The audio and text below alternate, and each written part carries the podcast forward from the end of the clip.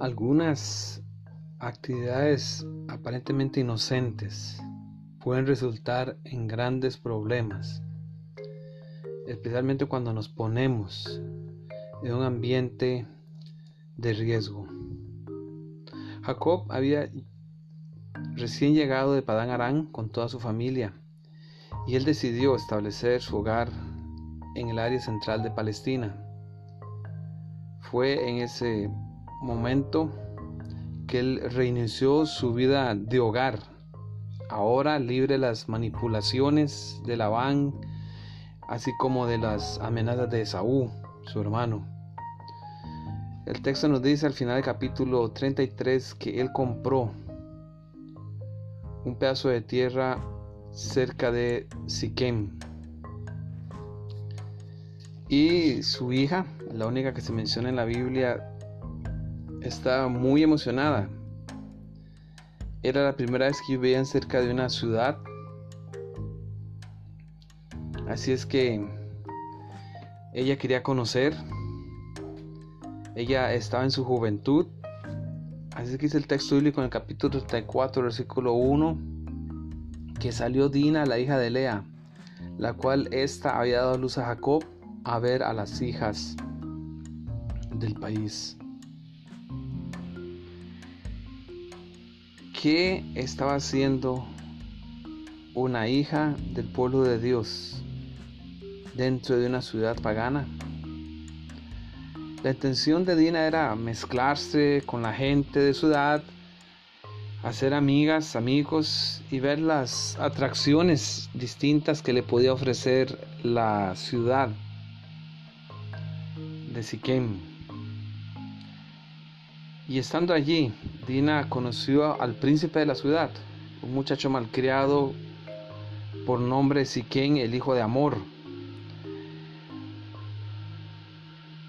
Usando todo lo que él sabía y viniendo de un lugar de bajos principios, este muchacho se aprovechó y trató de seducir a la ingenua hija de Jacob.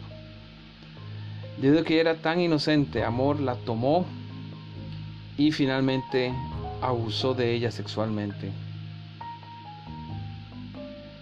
Y se la pregunta, ¿qué hacía Dina allí, en esa ciudad, sin sus padres? ¿Qué hacen nuestros hijos dentro de una sociedad pagana como la de hoy, secular, liberal, muchas veces sin principios cristianos.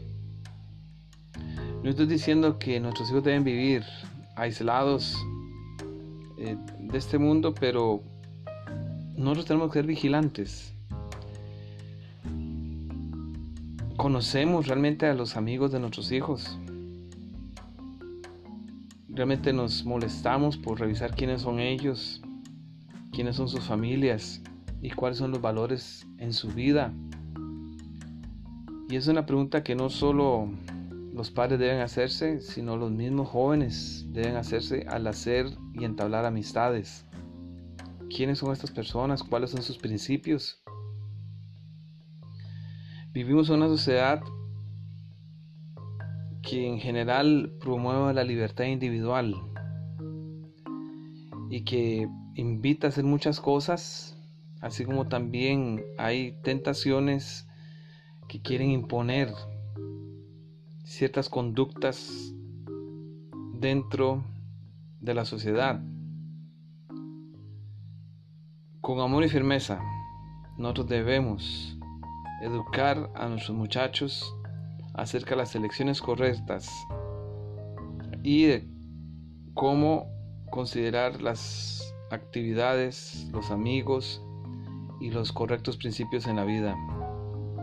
Debemos estar vigilantes y también nuestros jóvenes deben estar vigilantes, ser inteligentes, estudiar, leer, averiguar, para que no le suceda lo de Dina y descubrir que algunas actividades aparentemente inocentes pueden resultar en grandes problemas.